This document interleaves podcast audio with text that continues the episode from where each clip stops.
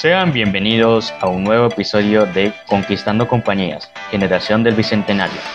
En esta oportunidad les habla Ender José Paico Valles, quien les trae un tema muy importante, la importancia de la tecnología en las empresas.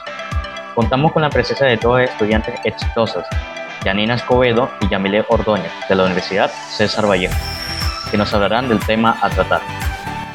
Entonces, Janina, ¿qué nos puedes comentar acerca de este tema?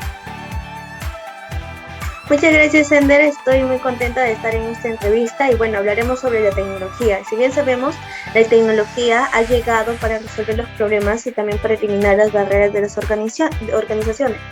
Lo que antes se tomaba semanas incluso meses, hoy en día es posible terminar en unos pocos minutos y sin mayor esfuerzo ni complicaciones.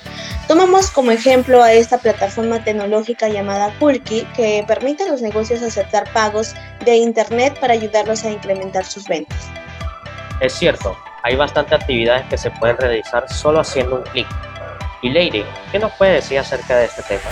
Primero que nada, muchas gracias por invitarme a esta plataforma Ender. Mira, actualmente ya existen numerosos cambios en las organizaciones y esto claramente incluye la aplicación de la tecnología.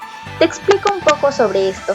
Eh, la capacidad para producir ingresos se basa en gestionar correctamente los recursos que como empresa se poseen. Mira, en este caso los recursos serían la tecnología, teniendo en cuenta la adecuación de esta en función a las necesidades del cliente y claramente lo que la empresa ofrece. Efectivamente. Y se me surge una duda. ¿Qué es lo que pasa cuando una empresa se niega a implementar nuevas tecnologías?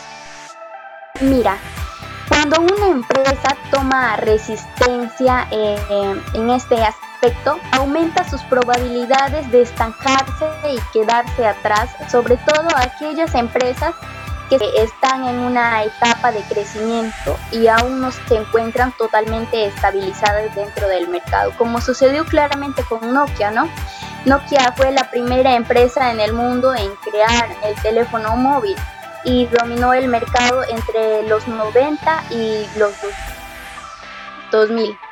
Eh, sin embargo, no supo entender la importancia de invertir en software y continuó poniendo todo su esfuerzo en destacar el hardware, que es la parte del soporte físico.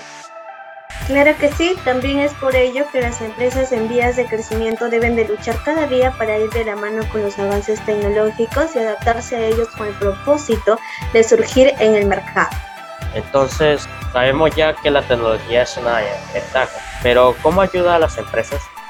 Muy bien, mira Ender, te explicamos. Tenemos cuatro aspectos que son procesos óptimos, mayor productividad, destruye las barreras de comunicación y la competitividad en el mercado.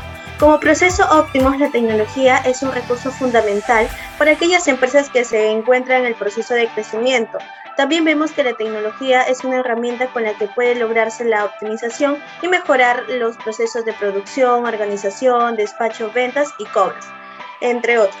En mayor productividad, como resultado de mejores y más óptimos procesos, se reduce al trabajo manual y también disminuyendo los errores y aumentando la productividad de cada uno de los colaboradores. Eh, también tenemos lo que es destruye las barreras de comunicación.